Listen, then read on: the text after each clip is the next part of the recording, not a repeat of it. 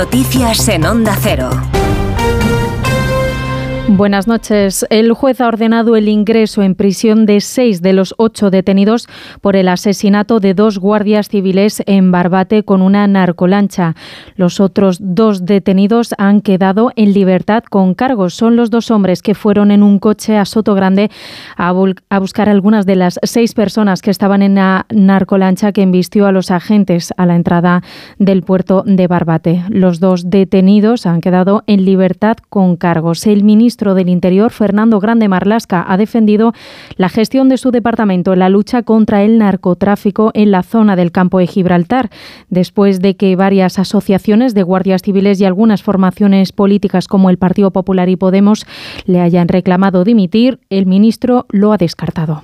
No me planteo dimitir, son unos hechos gravísimos, dramáticos, eh, que no van a quedar impunes, pero reiterar el esfuerzo importante en inversión en medios personales y medios materiales realizados durante estos cinco años. El viernes a la mañana, buena prueba del mismo, presentamos el cuarto plan especial de lucha eh, contra el narcotráfico en el campo de Gibraltar.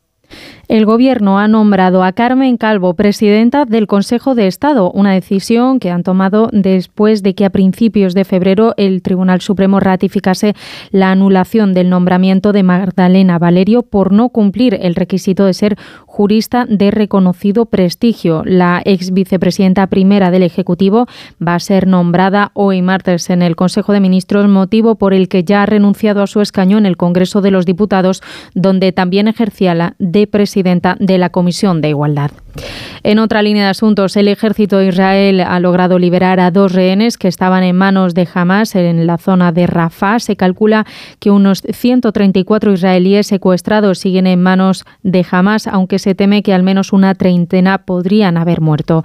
Mientras tanto, la Unión Europea plantea la posibilidad de imponer a Israel un embargo de armas y pide a Estados Unidos que haga lo mismo para detener el conflicto en la franja. Lo ha planteado el alto representante para política exterior Josep Borrell.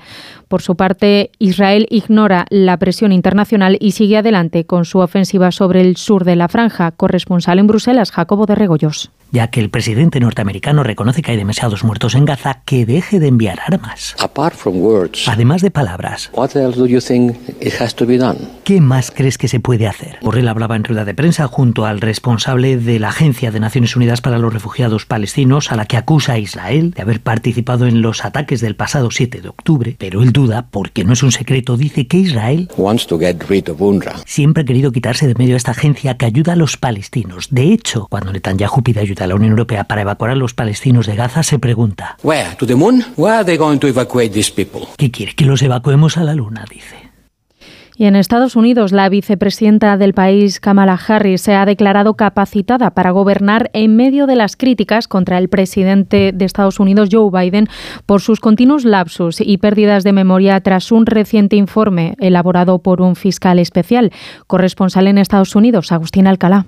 Kamala Harris está lista para servir, que no haya duda alguna, ha declarado la vicepresidenta al diario The Wall Street Journal. Y en su opinión, cada persona que la ve haciendo lo que hace en su trabajo sale convencida de mi capacidad para liderar. Estos comentarios de la primera mujer que llega a la vicepresidencia los hizo antes de que se conociera que Joe Biden no iba a ser acusado de cometer un delito al retener información secreta de su tiempo como vicepresidente porque era un anciano bien intencionado con mala memoria, según un dañino informe elaborado por un fiscal especial. No hay en la Casa Blanca en este momento conversación alguna para que Harris reemplace a Biden al frente del ticket demócrata a la presidencia y si nada cambia, la vicepresidenta seguirá siendo empleada por la campaña presidencial para arengar a las mujeres y defender su derecho al aborto.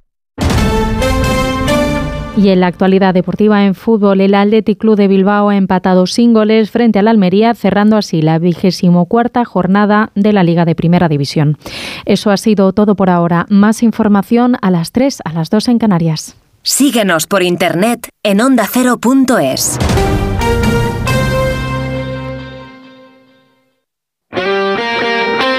Este martes vuelve la Liga de Campeones y vuelve en Radio Estadio Desde las ocho y media de la tarde comienza el camino hacia la final de Wembley. Primer asalto de los octavos de final. El aspirante alemán contra uno de los candidatos al título. Leipzig-Real Madrid. Este martes regresa la emoción de la Champions a Radio Estadio. Con Edu García. Te mereces esta radio. Onda Cero, tu radio.